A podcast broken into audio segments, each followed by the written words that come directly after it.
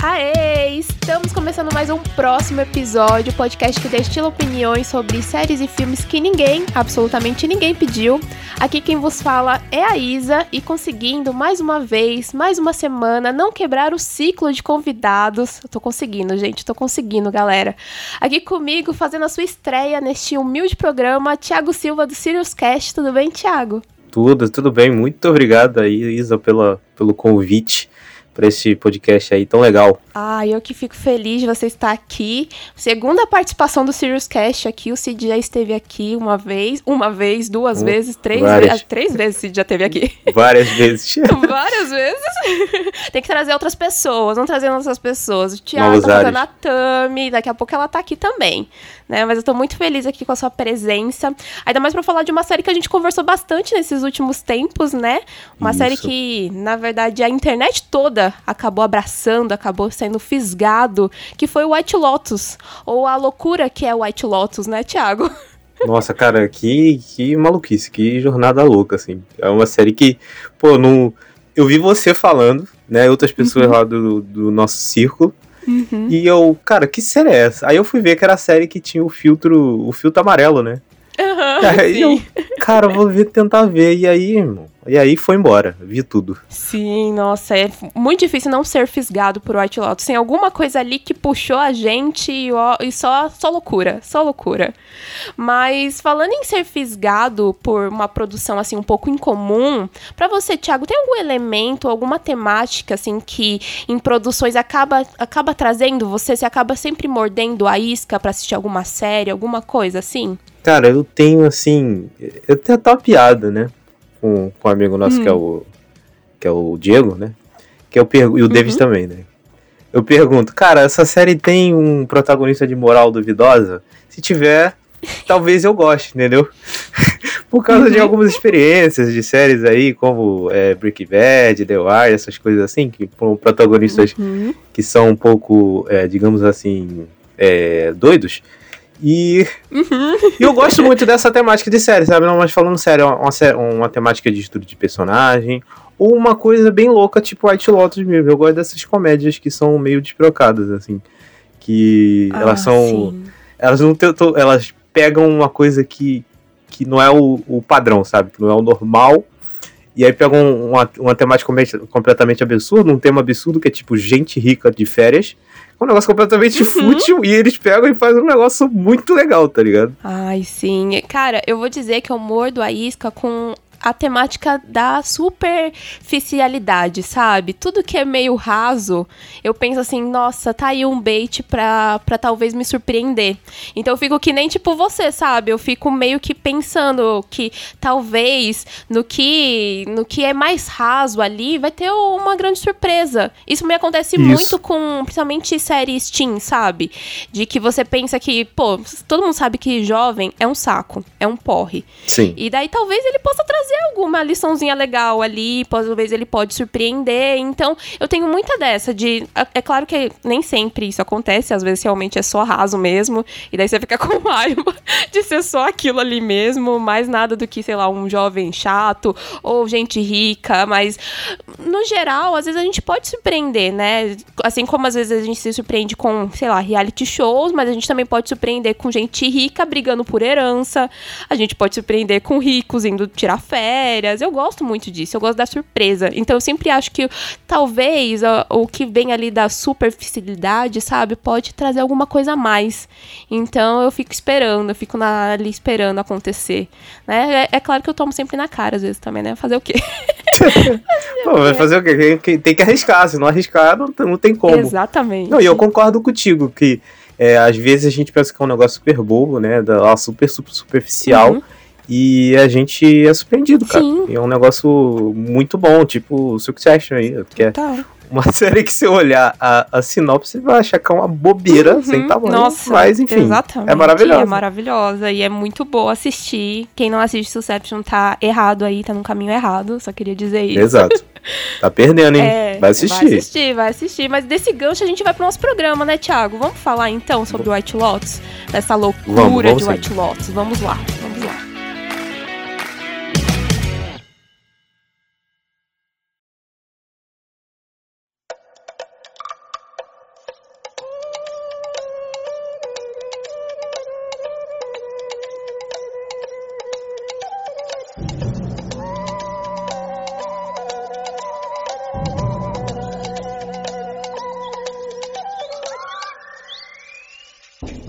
Eu acho que pra gente iniciar nossa conversa, né, sobre White Lotus, a gente tem que falar primeiro sobre o criador então vamos falar um pouco sobre o Mike White, que tem aí um currículo, digamos, bastante diverso, bastante mesmo. Eu acho que talvez o nome dele pode não ser lembrado rapidamente por nós, mas é bem difícil a gente não já ter esbarrado em alguma produção que ele esteja envolvido. Você consegue já lembrar alguma, assim, de, de cara, Thiago? Ah, que eu mais lembro é a escola de rock, né? Que escola ele tá envolvido. Escola de rock, exatamente. Ele é roteirista em escola de rock, mas ele escreveu roteiro pra um monte de série, assim, bem teen. Ele escreveu roteiro pra Freaks and Geeks já. Ele, ele escreveu roteiro pra Dawson Creek. E eu fiquei tipo, nossa, legal. E daí ele foi pra Emoji, o filme, que você fica uau. pra Escolha Perfeita 3, que você fica, meu Deus, uau também. Ele também fez uma série da HBO que o Diego, que é nosso amigo, já indicou pra gente. Logo depois que a gente acabou o White Lotus, ele indicou, que é em Cleland. E é uma produção aí que a protagonista é a Laura Dern e que teve uma curta, uma, uma curta né, uma curta chance dentro da HBO. Parece que ela não tinha altos picos de audiência, o que trouxe bastante de revolta, porque foi um negócio de que parece que ela tinha uma grande qualidade, mas não tinha audiência. Então é uma discussão aí que até a gente poderia ter durante mais tempo, né? Porque tem muita série aí que são boas, mas não são vistas, e daí, né? Acontece o que acontece. Elas acabam a, acabando muito cedo e é meio triste isso. O famoso cancelamento. O famoso cancelamento, exatamente. Mas para mim um feito do Mike White que eu acho assim incrível pesquisando sobre ele, da trajetória assim dele que para mim sobressaiu foi ele ter sido um participante do Survival, o reality show. Caramba. e eu fiquei Não, essa aí eu não sabia não. Nossa. Pois é, ele participou do Survival. Se eu não tô enganada, foi na 37 temporada de Survival. E tem. Ele foi tipo o cara dos memes de Survival, sabe? Então tem até uma frase dele falando, tipo: Ah, na indústria que eu trabalho, a expectativa de sucesso é você ganhar um Oscar. Mas eu trabalho pra estar tá aqui e para sobreviver ao survival. Eu quero ganhar o survival. eu tipo, o quê, cara? Como assim? E falaram que ele foi muito bem. Ele então, tipo, meu Deus, assim, eu assisti bastante Survival, assisti até a vigésima temporada de Survival, e eu vendo os memes dele, eu fiquei com muita vontade de assistir a temporada dele para saber como é que é. E daí eu acredito que talvez, a partir daí, você consiga entender um pouco a mente criativa por trás de White Lotus, né? Que é cara que vai, né? Tipo, a gente falou aí um pouquinho sobre o que ele já fez, mas um cara que sobrevive a Survival, chega no segundo lugar e ele ainda fez outros realities, assim, com a temática de Survival. É claro que ele vai fazer White Lotus. Eu acho que é. eu acho que fica meio claro isso, né? Não é um cara muito regular, né? Não é, é... um cara muito normal. é, um cara que ele tá pronto para te surpreender. Exato. Exato. Sim. E o que eu penso como assim, uma história que o White Lotus é, a gente pode falar que ela é uma história simples para se explicar também, né? Porque você tem um bando de personagens ricos indo tirar férias em um luxuoso hotel no Havaí. E é uma dinâmica ali de personagens que já habitam aquela ilha, então os funcionários, né? E é os funcionários que estão aguentando ali a bagagem física, né? Literalmente ou não literalmente daquele bando de hóspedes. E assim, do que eu li ali do, do, do Mike White, eu vi ele falando que ele recebeu, tipo, a proposta da HBO para produzir a série, a série tinha que ser reduzida, né? Ah, por conta da pandemia, né? A gente não pode fazer uma série muito grande, tem que ser pequena. E que na hora ele quase não aceitou, porque, pô, né? Um monte de protocolo de segurança. Ele falou que ia ser um inferno, mas que ele pensou que ele tinha uma história para contar, porque um pouco do que a gente vê ali em White Lotus, ele fala que são umas problemáticas que ele trouxe da infância dele, que ele hoje em dia vê com outras formas. Então parece que ele teve um, um período ali que ele passava muitas férias no Havaí com a própria família família. E hoje em dia ele consegue ver o quanto é meio estranho, sabe? Né? Famílias ricas que vão até um lugar, exploram aquele lugar, deixam várias coisas para trás e saem de lá ilesas. E eu acho que o White Lotus é isso. É totalmente isso. Não, é, é, é justamente isso. E uhum. fica claro logo nos primeiros episódios, porque você pode olhar e pensar que é só ali uma coisa superficial, igual a gente falou no, no começo do episódio. Mas não. Uhum. Você presta atenção nos primeiros episódios e já vê que existe ali uma crítica àquele modo de vida, a forma como as coisas funcionam naquele local. e como funcionam esses hotéis, esses e como as pessoas se comportam, sabe? Da, da maior Sim. cara de pau do mundo. E aí você super pensa que os personagens são aqueles caras é, eleitor base do Trump, mas na verdade não. Entendeu? Você vai desenvolvendo um pouquinho mais, você vai vendo lá qual é o perfil do hóspede do The White Lotus, no caso. Sim, sim. E assim, no, você falou sobre o começo, e no começo ela, né, ela tenta te fisgar pelo mistério, né? Porque você logo no começo você tem, você sabe que aconteceu uma morte naquele hotel, você não sabe quem morreu, né? Ou por que morreu, mas você sabe que tem um mistério ali e essa talvez seja a primeira motivação, talvez a coisa que talvez engajou a gente que tava começando a assistir o White Lotus, porque todo mundo pensou que fosse sobre isso, né? É, exato. Todo mundo, todo mundo, quando eu, por exemplo, eu vi é, e eu vi a primeira cena e tal, não sei o que, aí eu pensei que seria uma vibe é, Big Little Lies, sabe? Uhum. Sim. Sobre o assassinato e como e quem era o assassino. Uhum. E não o que aconteceu exatamente. E aí a série vai para outro lado, sabe? Ela desenvolve toda uma trama para chegar no finalmente que. Enfim, não vou nem falar porque é spoiler. É, e, e assim, é engraçado porque assim, eu acho que a partir do segundo episódio, né, você você ainda tá esperando o mistério, ele já começa a se distanciar disso e te distrair sobre o que, que era o mistério mesmo. Porque você ainda fica pensando, tá bom, mas e aí o mistério? Mas daí tudo vai se sobressaindo muito mais, e os personagens começam a ser mais aprofundados, e assim, né? A forma que eles vão sendo aprofundados, eles vão sendo interessantes e ao mesmo tempo você vai odiando cada vez mais aquela galera. Tipo, você, você vai odiando cada Sem vez dúvida. mais. E, tipo, você fica pensando, meu Deus, não tem ninguém que se salve nesse hotel. Talvez os funcionários, né? Que tem que aturar aquela galera, que é como se fosse a gente também aturando aquela galera. Nossa, coitado, eu, eu me vi muito nos funcionários, assim. Eu fiquei, nossa. Nossa. Senti por eles, assim, empatia. Sim. É a única coisa que a gente consegue sentir, né? Tipo, ai meu Deus, eu não que... mas eu não queria estar nessa situação também.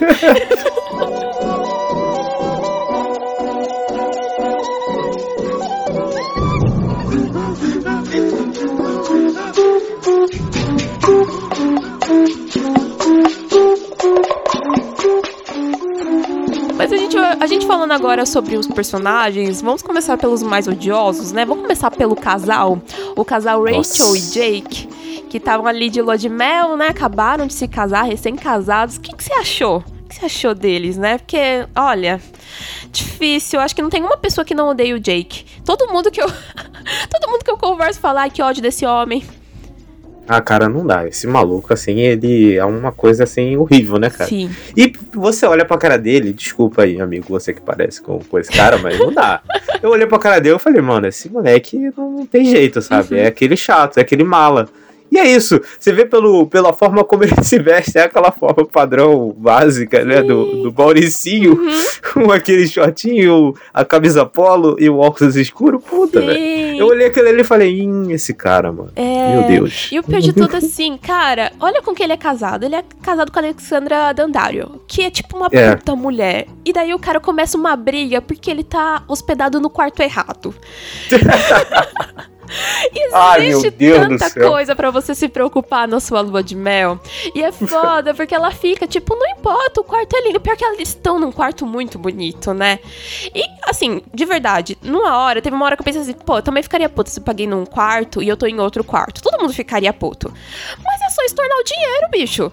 Só estornar Exato. dinheiro. Não precisava tanto dessa crise, mas não. Ele fica insistindo e é chato. E daí você vê o quanto isso vai extrapolando dele ser um filhinho de mamãe. Meu Deus, que ódio. Nossa. O cara, ele, pare... ele se comporta como uma criança, né? Total. Ele é o tempo inteiro, até, né, enfim.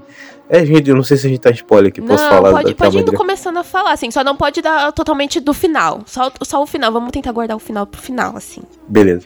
Beleza. Não, e até, cara, enfim, a mãe do cara. A mãe do a cara. Mãe do cara. Lá. Nossa, Nossa, é um negócio assim terrível, assim. Quando Nossa, ela apareceu, eu falei, não, é possível, cara. Esse Nossa, cara é dá muita vergonha dela lá e dele, tipo, muito feliz. A mãe dele tá na lua de mel dele. E você fica.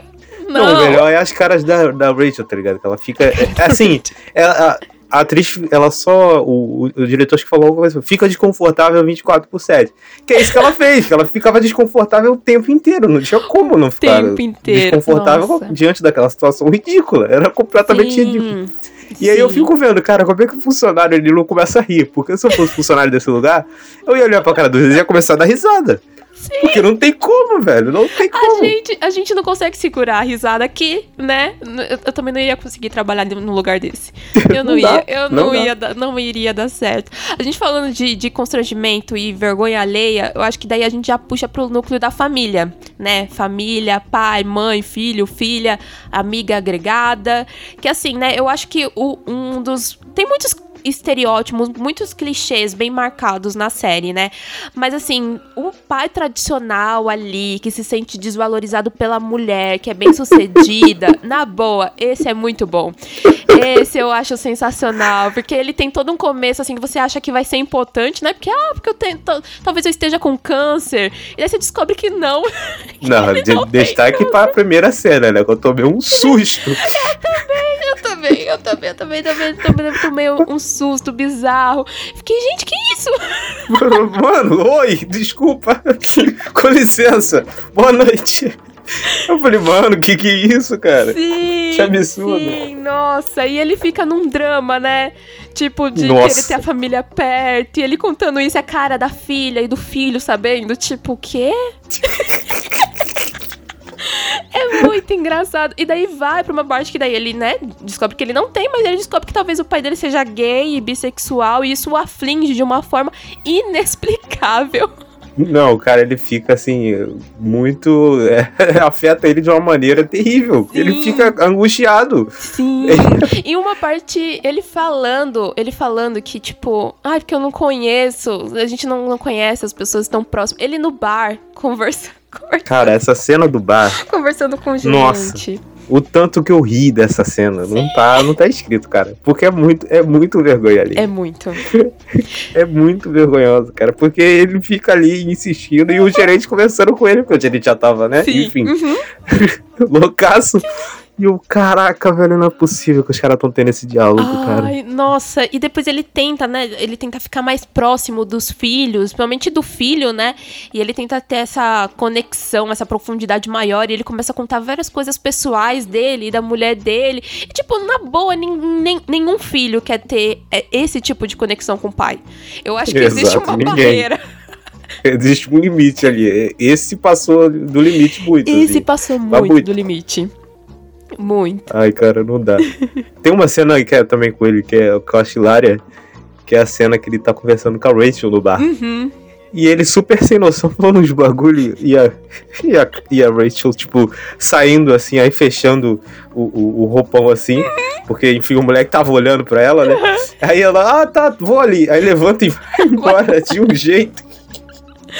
É muito bom, é muito bom. A gente falando aí do- da- dessa parte assim do- dos filhos e agora da filha, né? A, a filha é, Olivia, a Olivia com a Paula, né? Que são, pra mim, elas são a encarnação realmente do adolescente chato. Assim, Sim. não precisava mais nada. Pra mim, o adolescente, ele é realmente isso daí. Muitos adolescentes que a gente vê em outras séries, eles são muito mais evoluídos. Pra mim, o adolescente real é aquelas duas.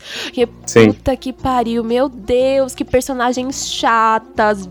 É adolescente. É isso, não é nada além disso. É adolescente. E eu gosto Sim. muito daquela cena que elas estão na piscina, que é a primeira cena que elas têm em conversa com a Rachel. Que a Rachel vai e, tipo, derrama toda a vida dela. Nas meninas, né? Ela conta tudo que ela faz, por que, que ela tá ali, tal, tal, tal. E daí a Rachel meio que tenta, achando que vai ser recíproco, né? Essa troca. E daí ela, ah, e vocês? Daí elas, a gente tá bem. Caraca, cara. Essas duas ódio. meninas, assim, pra mim, eu, eu vi, assim, o twitteiro médio nelas. Sim. o adolescente twitteiro médio. Porque é exatamente aquilo ali, aquela chatice, Uhum. entendeu? E as meninas, tipo, tipo, essa cena é muito escrota, cara, essa cena do, do- da piscina. Eu, cara, o Queen, Uhum. né, é aquele moleque, né? Sim. É aquele jeito. Eu fiquei com pena daquele moleque. Eu tive pena da- desse tipo de gente, porque elas são tão insuportáveis com o moleque, eu fiquei com pena dele, cara. Sim. Olha, olha o que, que a série me fez fazer, sabe? Sim, ela coloca pena desse moleque. primeiro ele pra dormir no armário lá. No armário, banheiro? Era um banheiro? Eu não lembro o que que era que ele tava dormindo. Era na cozinha, Ah, ele dormiu na cozinha. cozinha. Aí ele sufocou. Verdade, ele tava dormindo na cozinha. E depois disso, acho que tava ficando muito quente lá pra ele. E daí ele começa a dormir na praia, cara, e elas nem aí.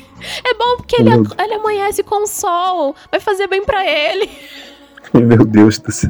Que terrível, que terrível. Isso que ele, era, ele é irmão mais novo, né? Ele é irmão mais novo da Olivia. É, então, nossa, nossa, muito terrível. E as duas, assim, juntas, eu pensei que ia ficar só naquela mesmice, né? Das duas, ah, sempre trazendo esses comentários muito superficiais, e ao mesmo tempo que daí elas sempre batem, né, é, bate-boca ali mais ou menos com os pais sobre privilégio e usa droga, e é sempre um egocentrismo muito grande. Só que eu acho que talvez o que acaba se sobressaindo mesmo é a, a personagem da Paula, né, que dá pra né, entender, porque acho que ela, o que, o que acontece mais é porque, né, elas perdem as drogas e daí elas vão caindo um pouco mais na real de onde elas estão né? Talvez a Paula, Sim, na exato. verdade, a Olivia nem tanto. Né? Ah, a Olivia não, eu acho que só a Paula mesmo. Só a Paula mesmo, e ainda assim as ações dela têm muita consequência também, né? Sim. Sim. Mas vamos para a última hóspede, que é a Tânia, que assim. Essa é Hilária. Essa é a melhor, é a melhor. Eu acho que ela talvez seja a pessoa que todo mundo bate o olho e sabe quem é, né? Eu acho que a, a mãe do Stifler, todo mundo lembra dela como é, a mãe, é a mãe do, do Stifler. Stifler. Exato. De American Exato. Pie. Mas, cara, é, é, até difícil falar dessa mulher, do personagem dessa mulher, porque assim, ela, ela chegou ali na ilha, né? Carregando ali as cinzas da mãe dela, porque ela tava planejando prestar uma homenagem, jogar as cinzas da mãe dela no mar. Só que assim, toda essa história da mãe dela com que a mãe dela faleceu é tudo uma doideira, porque assim, ela tá num luto e ao mesmo tempo é tudo tão caricato esse luto dela que você, você, se, se sente mal porque você tá com vontade de rir. do jeito que ela fica. E você fica, meu Deus, eu sou uma pessoa horrível, será? Mas é muito difícil não rir. É muito difícil, é muito não difícil. Tem, e esse momento é que a gente volta a falar, eu nunca seria funcionário, porque eu estaria rindo. eu estaria Cara, rindo. na primeira conversa, cara, na hora que ela fez lá o o check-in no hotel, na primeira, ela falando da massagem, eu já ia começar a rir dela, porque ela já fala ali de forma engraçada, ela sabe? fala. Ai, meu Deus, porque a minha mãe morreu e eu vim trazer as minhas as cinzas da minha mãe. Sim. Eu preciso muito de uma massagem, por favor, me encaixa, não sei o quê. E o mano, que isso que essa mulher tá fazendo, cara? Sim. E daí tem é muito... o, o, funcionário que tenta consolar, né? O, o dar é. espaço, é. e daí você fica aquele desconforto de ai meu Deus, o que, que eu faço com essa mulher aqui? Assim, ai, terrível, assim. E é impossível não lembrar dela e já não puxar para aquela cena, que é a cena do barco. Aonde o gerente, que assim, melhor personagem, um Sim. melhor personagem, ele arma, né, um maravilhoso ali encontro enquanto ela tá ali para jogar, né, fazer a despedida da mãe dela. Ele arma ali o encontro ali do Jake com a Rachel, que o Jake queria fazer algo romântico e o Armand vai lá e fala, ai, olha, já alguém já pagou pelo barco, você só paga pelo jantar. E essa cena. Nossa, cara, quando ele arma isso. Eu tava rindo eu... tanto. Nossa. Tanto, Thiago. Nossa, meu Deus. Quando ele, eu falei, não, ele não vai fazer isso. ele vai fazer, nossa. Velho, quando ele faz e quando acontece, eu, eu fiquei o episódio todo pensando uhum. nessa, nessa cena. Quando chega, meu Deus, eu não aguentei. Sim. Eu, eu ri Nossa, eu ria muito. E ela, porque ela, tipo, né, você pensa que, ah, né, vai, vai ser só isso, né? Já vai ser constrangedor, só que, só que é muito, assim, ele extrapola o exagero do constrangimento, que é ela chorando muito alto e gritando, e ela começa a desabafar como ela odiava a mãe dela. e daí você tem a Belinda ali, que só está tentando fazer o trabalho dela, né? Que dá um apoio. A Belinda, que é a massagista melhor, uma das melhores personagens também. Ai, tadinha da Belinda, queria colocar, colocar ela num potinho, guardar a Belinda. Eu também. E cara, e o, o, casal ali olhando e pensando que ódio desse gerente, eu só pensando, meu Deus, o gerente é sensacional. Não teria feito nada diferente do que ele fez. Porque depois eles vão tirar a satisfação, né, com, com o Armand. E o Armand, tipo, fica, ah, aconteceu isso? Nossa, Nossa não desculpa, sabia. Eu não sabia. Jamais ia imaginar que ela ia fazer isso. É, ela é tão legal. Pois é, eu acho muito bom, é muito bom. E eu acho que a partir daí a gente começa a perceber, né, que, assim, White Lotus não tem um protagonista, né? Todo mundo ali é protagonista e começa a ter muitas mudanças narrativas também ali no meio, né? E parece Sim. que muita coisa também parece que não é planejada, mas é tudo tão bem executado, então você entende o intuito forte que a série tem. Então, assim, parece que é muito doido, tipo, ah, o gerente ter chegado a essas vias de fato. Mas não, tipo, mano, o cara tava maluco, o cara tava se sentindo culpado porque ele tinha uma funcionária grávida do lado dele e ele não sabia que ela tava em trabalho de parto. Não, que nunca mais apareceu, né, a funcionária, né? Tipo, Espero que ela apareça na próxima temporada. é, seria legal se ela aparecesse, né? Seria legal. Mas ele fica se sentindo muito culpado. E daí é a partir dali que ele, né? Ele até vai. a- o, o que faz ele talvez tentar camuflar essa culpa que ele tava sentindo de, tipo, ter acontecido alguma coisa com o funcionário, dele se sentir mal, por tentar, né, manter as aparências, porque é meio que isso. É o tempo todo ali, todo mundo tentando manter as aparências e, né, acabar é, acariciando o ego daqueles, daqueles hóspedes. E daí ele meio que tá com foda-se. Ele começa a entender que ele tinha um vício, então é quando ele volta a beber. E ele encontra, né, a mochila da, da Paula e da Olivia que tinha as drogas das meninas. E daí ele começa a usar drogas e ficar doidão, né? E daí a partir daí que ele começa a despirocar mesmo. Despirocar e. Nossa, e, assim, é triste, mas rende tanta cena hilária. Nossa, assim, quando, quando ele descobriu essa mochila e não devolveu, eu falei, hum, Uhum. é a partir daí que começa a dar merda, sabe? Sim. E aí, pô, cara, não deu, sabe? aí, pô, é a cena do bar, Uhum. é, é o final, que enfim, a gente não vai falar agora, mas o final é hilário. É, é, a- é a cena do barco, que ele arma, que ele já tava bem doidão nessa época também. Cara, então tem várias coisas. Tem, a- tem aquela fatídica cena do episódio 4, que é o final. Sim. Nossa, meu Deus do céu. Então, cara, isso aí gerou. Assim, 50% da- das piadas envolvendo o Armand é, é esse evento, sabe? É esse, evento. E eu gosto muito que quando as meninas elas descobrem que realmente ele tinha achado a bolsa, né? E ele devolve a bolsa pra elas, elas ficam, ah, porque tinha uns medicamentos aqui dele. Ah, me fala quais são os medicamentos. Eu gosto fingido. Não. Me fala. Escreve me aqui, vou escreve pegar aí. uma caneta. Não, não precisa, deixa. Escreve aqui que eu vou lá comprar pra você os medicamentos que ficaram faltando. Aí elas, não, são muito difíceis de achar.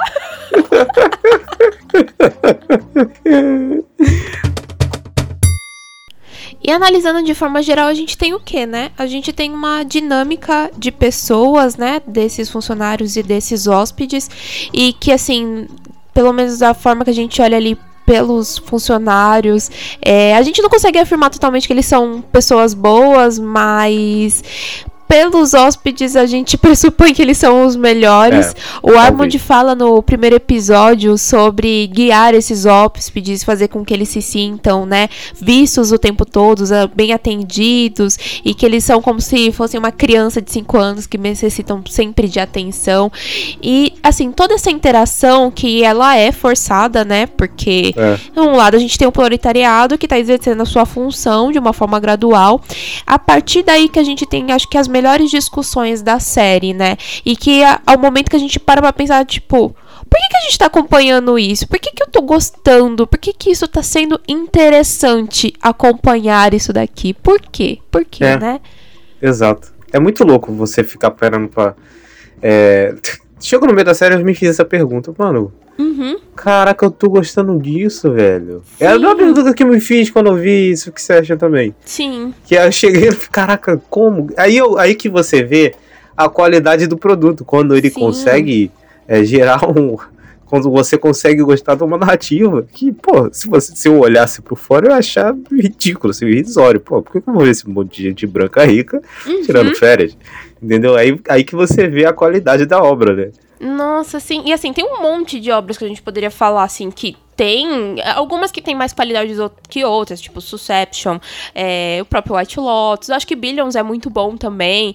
Tem umas Já outras que são alguns, mais, já. mais pataquadas, que são, tipo, sei lá, Dinastia, Gospel Girl, sabe? Que tem aquele, aquela crítica, assim, um pouquinho. Assim, se você quiser pegar uma lupa pra enxergar, tem uma crítica ali, assim, Claro, né? Bem bem- bem sutil. É, mas eu acho que assim, eu, eu sempre olho e eu, e eu consegui perceber um pouco mais em White Lotus, porque eu também fiquei me perguntando por que, que eu tô assistindo isso, cara? Tipo, eu não consigo me identificar com ninguém aqui, mas eu tô gostando de acompanhar tanto isso daqui. E eu acho que é esse recurso, assim, de você conseguir retratar, trazer essa, essa sátira, que é, é sobretudo, assim, é o, o absurdo.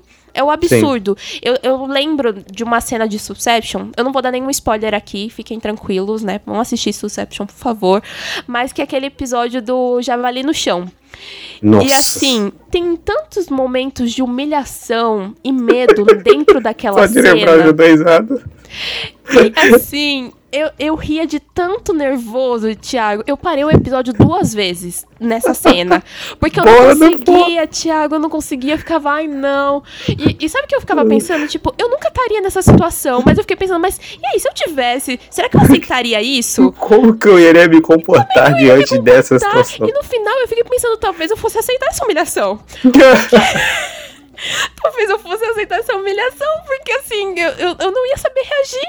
Eu não ia Ai, saber cara. reagir aquilo. Então, ao mesmo tempo, eu me sinto muito aliviada de não estar na pele de nenhum desses personagens, assim, de, né, não ser nada disso. Mas esse olhar que a gente consegue ter de fora, de que, e aí, isso é verossímil? O quanto isso é verossímil, né? E é possível não continuar assistindo isso daí? Assim, é impossível. A verdade é que, assim, é impossível. É o que você falou, assim, tem uma qualidade muito grande no que a gente tá vendo.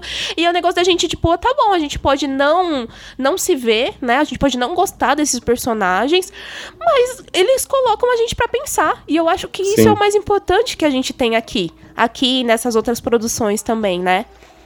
Sim, e sem dúvida, uma coisa que eu, eu acho que contribui muito para esse, pra esse nosso encantamento com essas obras e, e gostar tanto é o fato de que elas são obras muito sarcásticas. Sim. Você pode ver que existe esse padrão. Porque eh, eles ficam fazendo piada da situação e de quão ridícula é aquela situação. Você pode ver que toda vez que a situação é exposta, é sempre pro ridículo. Ela sempre Sim. apela pro ridículo, pro absurdo. Nunca é na parte da normalização da coisa. Até no próprio, por exemplo, a primeira temporada de Big Little Lies, que é voltada mais pro drama barra, é, barra mistério, mas ela tem um, um certo quê de sarcasmo naquela parte da escola, sabe? Sim. Tu- aquela situação absurda da escola, e tem alguns personagens que são claramente assim, sarcásticos, como a própria Laura Dern em Big Little Lies. Sim, Então Renata, essas obras, elas geralmente. Exato, Renata, é- Renata é incrível. Sim. Sempre essas obras têm essa parte sarcástica que é, dá um ar de leveza à situação que é absurda, né? Nossa, sim. Tem, tem uma situação em White Lotus que às vezes eu me paro pensando. Eu me parei pensando duas vezes quando eu tava fazendo a pauta. Que é a parte da Rachel, que ela vai conversar com a Nicole, né? Que é a da família lá. E ela vai falar que ela escreveu um artigo sobre a Nicole. Nossa. E a Nicole, tipo, olha pra lá, você que escreveu aquele lixo. E você fica, tipo, Nossa, eu desmontei, eu super achei que a mulher ia elogiar ela, não sim, sei eu também. E a mulher falou, começou a xingar o artigo, meu Deus! Sim, sim. E assim, meu Deus, eu, eu, não, eu não sabia, eu não sabia o que, o que fazer. Porque eu fiquei que nem a Rachel, tipo, eita, porque eles tinham moldado a Rachel como, tipo, nossa, essa jornalista que ela quer inspirar histórias, ela quer fazer, né, mudanças. E você descobre que ela não é uma jornalista tão assim, né? Ela não é, não é tão boa no que ela faz. E você só fica constrangido que nem ela, tanto que ela sai de fininho, né? Tipo, ah, tá bom. Tá bom, né? Aí ela sai e depois começa a falar mal da mulher Sim. o resto da série inteira. Aquela família é muito esquisita. Sim. Mas é Ai, muito cara. bom que, assim, né, a, a Nicole, eu acho que ela mesma trouxe é, diálogos interessantes, né? Ela trouxe diálogos muito primordiais que faz a gente querer gorfar enquanto tá ouvindo ela falando. Assim, quando ela começa a falar do próprio filho do, do Queen, que dele, ah, ele é um menino branco e privilegiado, e o mundo é difícil pra ele hoje em dia. E fica, ai, não. Não, cara, é essa, é essa situação aí. Quando ele fala, quando ela começa a falar, não, eu tenho pena dos rapazes como o Queen, hoje em dia são tão sofridos e oprimidos. Eu, meu Deus do céu, nossa senhora, não tem como, cara. Não, e o melhor é que é, a série quebra ela, né? Porque a sé- ela começa se pintando como o, o ícone, né? Que é a mulher é, super, super bem sucedida e tal, e você pensa que ela vai ser de outra maneira. E aí do Uhum. nada ela se revela mais a senhora republicana padrão, sei lá, que Sim. começa a falar esses absurdos, sabe? Sim, e a família toda, né? Tem aquele jantar que é o, o jantar onde tem, né, o, os funcionários do hotel que eles fazem a dança típica lá e eles começam a falar sobre privilégios na mesa. Nossa, e daí isso. o Mark, né, que é o pai, começa a falar que, né, ah, mas a gente tem que ficar se sentindo uma merda pra sempre, porque não fui eu que, né, que roubei riqueza de ninguém, foi os meus antepassados, eu tenho que ficar pedindo desculpa pra sempre. O que, que é? Você vai abrir mão dos seus privilégios? É tanta, é tanta coisa. E é tipo, é uma cena inteira, né? Dele falando aquilo ali. E, e você ouve, e, e parece tão real pra mim aquilo, Thiago. Nossa, é muito. É Porque eles se muito. comportam como se fosse um drama real pra eles, assim. Eles Sim. acreditam que aquilo ali é. Nossa, é um dilema, assim. É terrível. Nossa. Nossa, meu Deus, Sim. que absurdo. Sim, e assim, é- eu acho que a partir desse drama ridículo deles, a gente tem a primeira ação dramática da série, que é o plano lá da Paula, que, como a gente falou, se envolveu com o Kai, que é um dos funcionários do hotel, e ela arma para que ele consiga roubar as joias da família. E assim, plano tosco, plano assim que vai dar é merda, que você já sabia que daria merda. Mas eu admiro muito a discussão que tem por trás, assim, da série, que é a discussão sobre colonialismo, sobre roubo cultural, que eu não esperava ter, eu não esperava mesmo. Ainda assim, é um plano idiota, assim, é um plano muito idiota. E por mais assim que ele não seja pego na mesma hora, né? Mas, pô, tem câmera de segurança no hotel, ele ia ser reconhecido, então ele ia ser pego. E assim, ela pode ter tido boas intenções, mas, pô, nenhuma boa intenção assim sai ilesa. Não, não, não tinha como, não tinha como. É, cara, assim, ela não pensou assim. Ela simplesmente não pensou, porque é um negócio muito burro. Porque é óbvio, cara. E a, a própria. Como é que é o nome da amiga dela? Esqueci. A perdão. Olivia. A própria Olivia fala, cara, "Vivi, eu sou burra, cara. No mesmo dia que você coloca é, um negócio dentro, um cordão à toa dentro do cofre, o cofre é roubado, tá de sacanagem comigo, né? Tá achando Sim. que eu sou idiota. Só pode, pô, porque não é possível, cara. E, pô, é aquele negócio, né? É a menina deslumbrada querendo salvar o cara Uhum. e acaba fazendo merda. Simplesmente ela acaba fazendo merda querendo salvar o cara. E a vida dele já não era boa, né? É. Mas ele tinha uma vida. Uma Pelo menos ele livre. tava preso. Exato. Exatamente. Tem mais uma pessoa que teve boas intenções e assim no começo, né, foi um pouco mais recíproco foi com a Tânia e a Belinda, porque a Tânia, né, teve aquele negócio de, ai, porque eu quero ajudar você, você deveria ter o seu próprio negócio, porque o que você faz é incrível, você cura, você me curou e eu quero Sim. te ajudar. E ela dá uma falsa esperança ali pra Belinda ali. Então a Belinda ela fica muito deslumbrada com, né, com, a- com essa oportunidade. E ela tenta o tempo todo ali, só que a Tânia acaba, né, se deslumbrando com outro cara do hotel, que ela conhece um cara.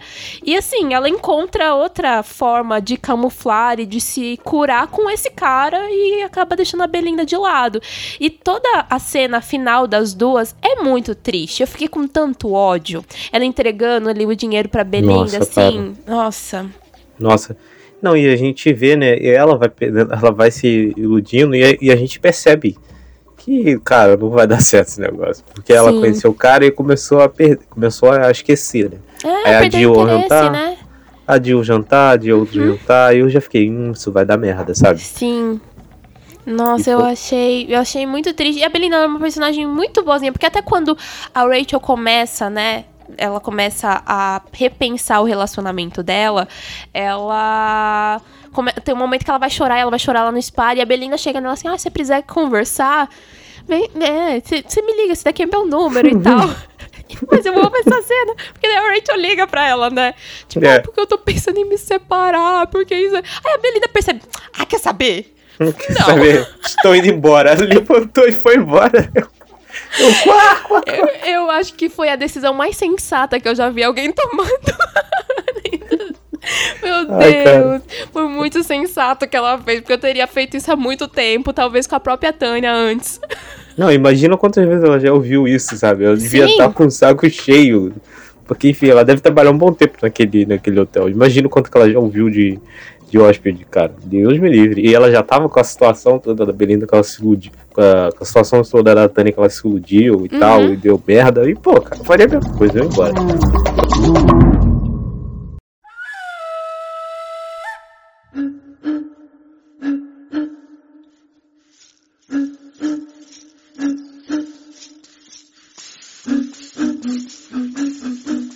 a gente partindo agora pra parte de que não teve boas intenções, eu acho que a gente volta a falar do Jake com o lance do quarto do hotel e tal. Que, assim, é, é, a, é a, a, trama mais ridícula que tem, talvez, em White Lotus. É esse lance do, do quarto do hotel, né? Que ele não se satisfeito.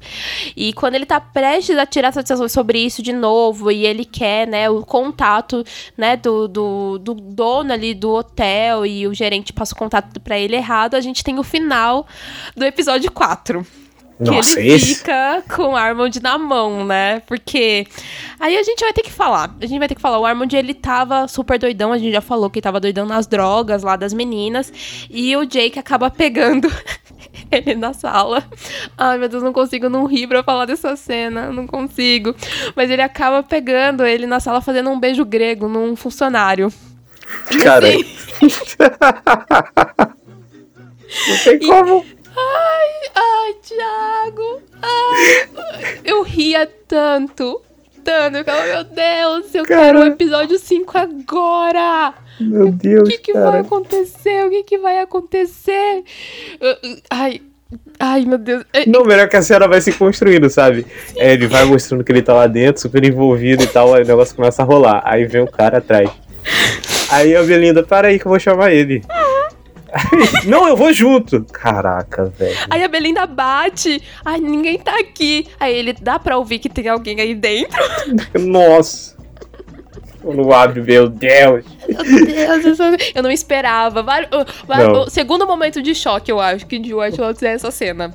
É, esse, esse é um momento do choque. assim. Não Esse tem é, como, cara. Esse é, esse você dá um grito e fala, meu Deus, o quê? Caraca, e é muito velho. bom caraca. desdobrar disso daí, né? Porque daí o Armond sabe que ele tá na mão do cara. E o cara fica se fazendo desentendido, né? Porque daí É. o Armond muda ele de, outro- de quarto, né? Col- Coloca ele lá no quarto que ele queria e tal. E o cara fica tipo assim, né? Ah, você me mudou de quarto. Que bom. Não, ele fica com a carinha tipo, eu sei que você fez, eu tô guardando, sabe? Caraca, cara, não tem como, é muito bom, é muito bom. Sim, Essa sim. parte é muito boa. E daí você sabe que na verdade é porque ele tá ali planejando pra poder entregar, né, o Armond. E ele faz isso mesmo. O Armond, ele é demitido e assim, ele que já tava com o pé na lama, ele afunda mais ainda, né? Tipo, foda-se, já que eu tô demitido mesmo, eu vou eu vou vou tacar o foda-se, vou jogar toda a merda literal agora no ventilador. porque assim, aí temos o episódio final. E eu poderia imaginar o que fosse de todas as cenas, assim. Eu poderia. Ah, não, o White Lotus já extrapolou nisso daqui. Eu poderia imaginar a maior cena pra extrapolar. Mas eu nunca imaginaria a cena. A cena, a cena, a cena final. Que, Thiago, acho que a gente vai ter que descrever aqui. A gente vai ter que descrever. Ai, que é meu o- Deus. Que é o... Ai, meu Deus. Meu Deus, cara. Ai, sim, a gente vai ter que lembrar disso. Porque eu, É. eu- ai, também não acredito que eu assisti aquilo, mas o, O trauma. ele. Ele. Essa série me deixou traumatizado, cara. Eu vou. Acabou, esse, esse ator acabou pra mim. assim. Se eu ver esse cara de novo, eu vou começar a rir, não tem jeito. Acabou. Não, é impossível, é impossível. Porque daí ele fica puto, né? Ele vai até o quarto, o quarto do Jake, que não tem ninguém lá. E ele olha lá as coisas, ele vê a mala do Jake ali e ele caga. Ele, ele caga na mala do Jake. Cara, o pior é que a série mostra, tá ligado? A série mostra a Explicitamente. silhueta. Nossa! Meu Deus, cara. Meu Deus, não tem jeito. Não, não tem. E depois disso eles dão um close bem grande, assim, na, na meta dele dentro da mala. a gente tem certeza do que a gente viu. É o melhor choque do cara quando viu. Que que é isso, cara? Sim. Me mas eu- ligando pro, pro, pra recepção. Puta, alguém cagou aqui. Minha mala! Alguém cagou, cagou na minha mala. Claro que não foi minha mulher, ela usa o banheiro, cara. Mas, o, Thiago, eu vou, eu vou fazer um pequeno disclaimer aqui de um fato real. Um fato real que, assim, eu vou contar aqui, mas eu vou mudar os nomes porque, né, né vamos, vamos evitar, né? Não quero deixar ninguém É, constrangido. Exato. Vamos evitar. Mas assim, né, tem uma, uma pessoa, né, vou dar o nome dela de Ana. A Ana morava com a Valentina. E a Valentina tinha uma namorada. E a namorada dela, a Maria, né? E a, a Valentina e a Maria, elas brigavam muito. E daí, na última briga delas, assim, elas terminaram. E daí, por conta disso, a Valentina ela resolveu ir embora. Não, não vou mais morar aqui com você, Ana, eu vou embora, porque eu não quero mais ficar tão próximo aqui da Maria, né?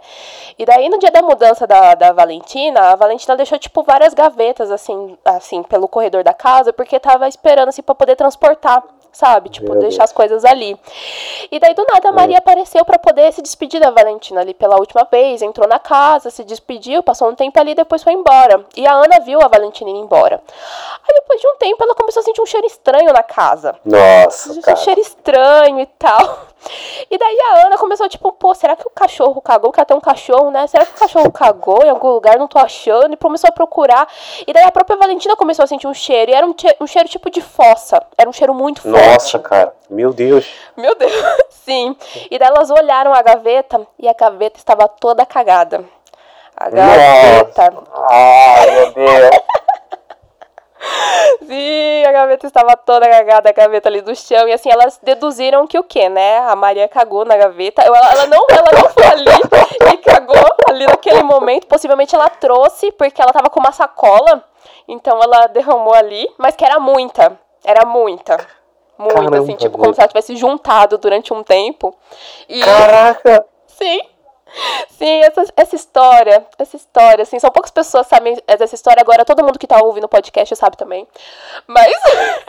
É, né? Agora é de conhecimento público. Mas quando eu vi essa cena em White Lotus, eu só lembrava disso. Eu lembrava disso, Thiago. Eu ficava, meu Deus, é uma história Caramba. real. É o White Lotus, dois anos antes de acontecer. É, é, essa para mim, é, eu, eu já conheci ela como uma história de vingança e agora eu tenho comprovada de que é uma história de vingança. Caraca, mano. É isso, é isso. É isso, cagar na roupa dos outros. É uma história de vingança.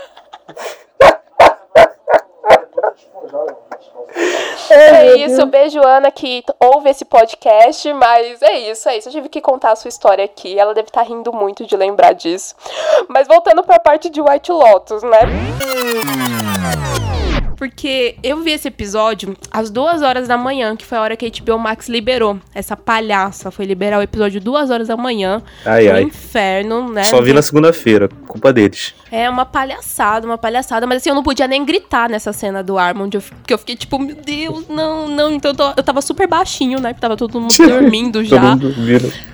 Nossa, mas a, a, essa parte que você falou do Jake chegando e ele sentindo o cheiro e ele ligando pra recepção. E assim, a, a, construção dessa cena eu acho ela muito boa. Eu acho ela muito bem dirigida, porque você fica meio que. Primeiro você tem aquela quebra, que, né, o Armold fazendo aquilo, então você tá rindo pra caramba, você tá super constrangido pra parte de tensão porque você, o Armand ele ainda tá lá no quarto, ele se escondeu e o Jake tá lá. Então o Jake tá muito perto de pegar ele.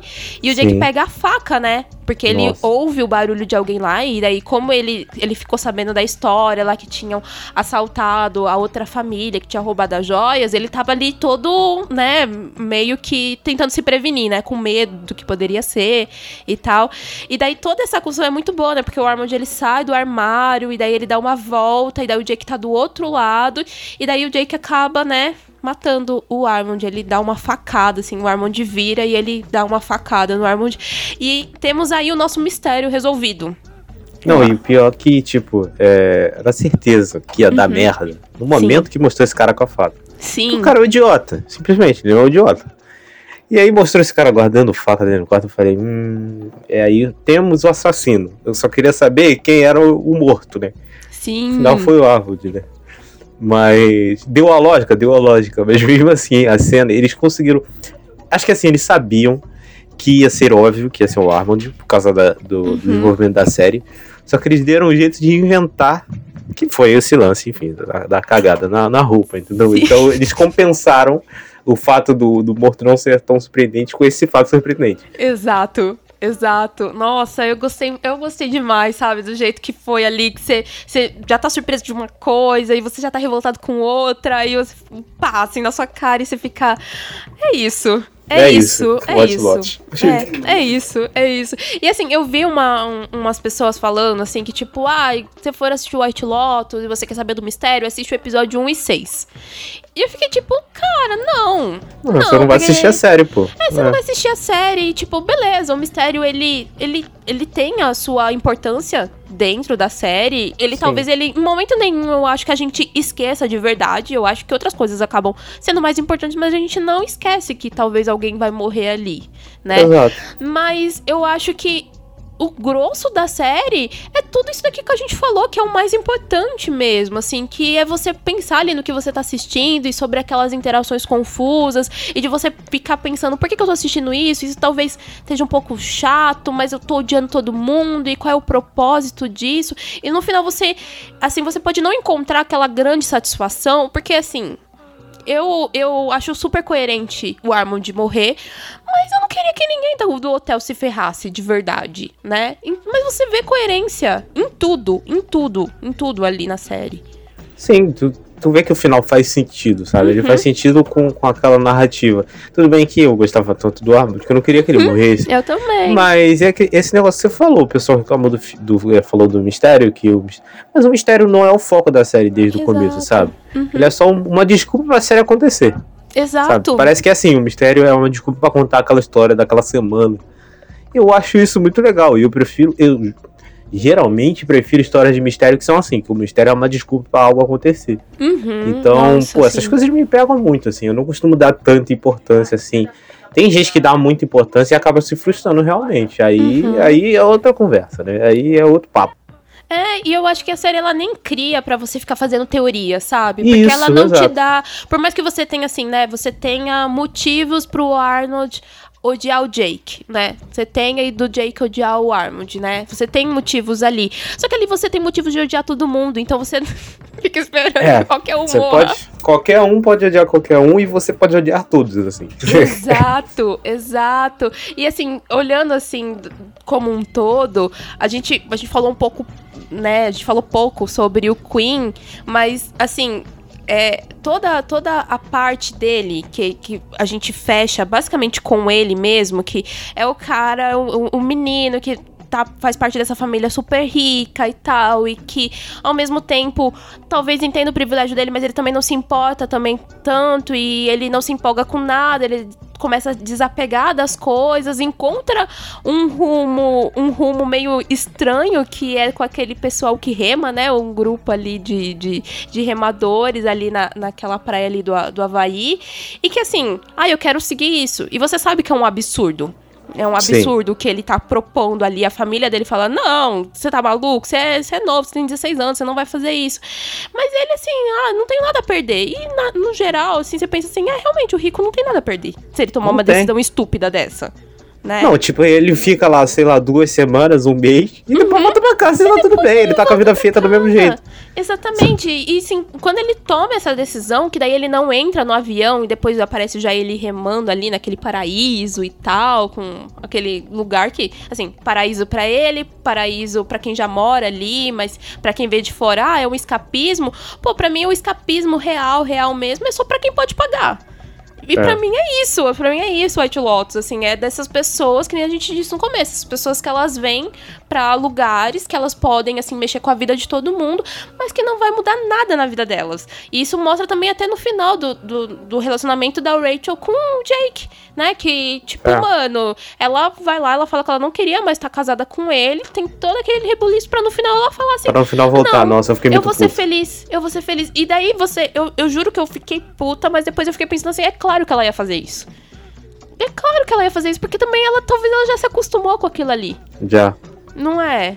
Ela Ai. já tá envolta ali, já tá envolvida uhum. naquele ambiente, cara. E, pô, cara, eu fiquei puto mesmo, sério. Uhum. Quando ela falou, aí eu fiquei, não, tu não vai fazer isso, né? Quando ela fez, eu falei, puta merda, idiota. Não, e eu acho que até condiz bastante com a personagem dela, dela de, ter mostrado desde o começo como ela é insegura, como ela precisa das aprovações do, dos outros, e dela também ficar nessa de que, tipo, realmente ela não sabe o que é melhor para ela, mas ela gosta do conforto. Ela gosta de se sentir confortável. E daí, talvez, eu acho que quando ela percebeu que, tipo, ah, talvez o desconforto de estar tá aqui, mas o desconforto de estar de fora é maior, então eu prefiro manter o, o, o desconforto aqui dentro pelo menos eu tô rica. Com é, cara babaca. É tipo exato. isso. É, é isso mesmo. Não é? Resumiu, é. Ai, foda. Foda. ai, ai, ai. É.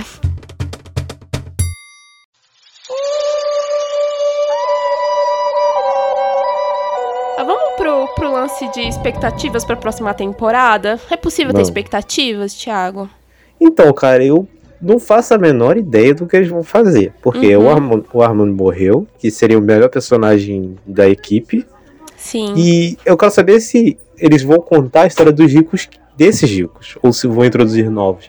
Eu acho que, que vão ser ricos novos, eu acho. É, eu, do que eu tinha lido na matéria, parece que eles vão introduzir, vai ser tipo num outro resort, né? Hum. Vai ser num, num, outro, numa outra locação, né? De um outro White Lotus, de outra ilha, não sei.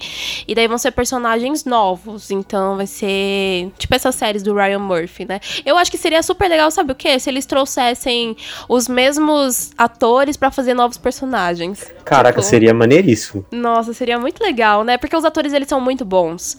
Eles Sim, e eles estão super bons. bem, eles super compraram a ideia, sabe? Você vê que eles estão uhum. realmente dentro da ideia. Sim, sim, nossa, eu achei muito foda. Eu descobri que os atores eles não foram tão bem pagos assim, sabia? eu tava Eita. lendo. É, eu tava lendo uma entrevista da. Ah, esqueci o nome da atriz, mas é a atriz que é a mãe do Stifler, né? E ela tava falando sobre o Mike White. E ele tava, ela tava falando assim: ah, o salário não foi nada exuberante, mas é muito difícil negar qualquer trabalho do Mike White, porque ele é muito criativo. E eu pensando, é, realmente, também não, não conseguiria negar. porque é, você lê, eu acho que você lê esse roteiro e você fala, com certeza eu tô dentro, amigo. É isso, é, tamo vambora, cara. Você lê essa maluquice aí, vê qual a maluquice hum? que vai ser e vambora. É, vambora. e ficar marcado, porque, tipo, foi um fenômeno. É muito doido isso, né? Tipo, era, poderia ser, ter sido uma série, uma série que poderia ter passado batido por todo mundo, mas não, ela se deu bem, todo mundo comentou sobre, e é isso aí, né? Vamos estar tá pronto aí para assistir a segunda temporada quando vier. Vambora, vambora. Vambora, vambora. E vambora para notas? Vamos. Vamos notas. Qual a sua nota para White Lotus, Thiago? Então, cara, é, eu gostei muito da série. Acho que a série, enfim, me surpreendeu. Já falei aqui no começo que eu não dava nada pela série. Uhum. E para mim, assim, é um 4. Uma série 4. Uhum. Uma ótima série, assim. E, pô, talvez fique aí no, no, nas versões honrosas melhores do ano, pô. Olha, olha só. Ai, eu tô junto com você, Thiago. Tô junto com você, porque eu também não consigo esconder o quanto eu gostei da série, me surpreendi. Foi assim, foi ótimo acompanhar semana a semana. Eu acho que ela traz uma crítica, assim, de dadismo, sabe? De uma forma muito maravilhosa. Assim, um elenco perfeito, assim, ai, uma trilha sonora que olha única, única, que ajuda a contar a história, trazendo sarcasmo. Nossa, eu adorei. Adorei, adorei tudo. É, é isso, nota 4. Nota 4. Mike White, obrigada por tudo, por essas últimas semanas, por me alienar. Obrigado. Por fazer eu sentir raiva de outras coisas, né? Porque, assim, tudo ficção, né, né, Thiago? Tudo que a gente vê ali é ficção. Exato. É bom sentir raiva de coisas que não são reais, é, né? imagina. Enfim. Imagina se as pessoas existissem na vida real. Nossa! Imagina só. Já pensou, cara? Que isso, que absurdo. Que absurdo.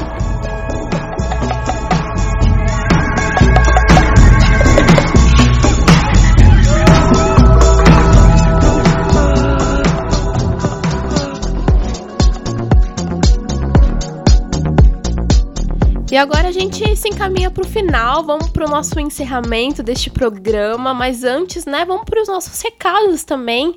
Tiago, divulgue as suas redes, divulgue o podcast também. Acho que todo mundo que ouve o próximo episódio acha que a gente tem, tem alguma uma parceria com o Sirius Cash. Porque o Cid tá sempre aqui. Talvez, talvez, a gente tenha ah, uma parceria tem, não né? fechada. É, exato, nada formalizado, mas tempo. Exatamente, mas divulgue pra gente. Bem, vocês podem aí encontrar o Cast como a, a Isa já falou que o Cid também participa, né? Junto comigo e com a Tami, que ainda não participou aqui do próximo episódio, mas como ela já deu spoiler, vai participar. Sim. E a gente lança episódios quinzenais aí, falando sobre séries, assim como no próximo episódio também. E é seriouscast.com.br, o link você pode acessar lá. Lá tem todos os nossos programas, tem textos lá, meus e outras pessoas também. E é muito legal. Pode seguir na, nas redes sociais, arroba SeriousCastPod também. As minhas redes são arroba silvatiago015 no Twitter e no Instagram. Isso aí, sigam o Thiago, sigam o Serious Cast, ouçam os podcasts. Eu já até participei de um Serious Cast, foi maravilhoso. Sim, de Master sim. of None, foi maravilhoso. Então ouçam lá também. E falando em redes, não deixem de seguir o próximo episódio. Estamos em todas as redes como arroba episódio. Então comentem, me marquem, marque o nosso convidado, tenho certeza que ele vai adorar saber que você ouviu o programa. E é isso, eu acho.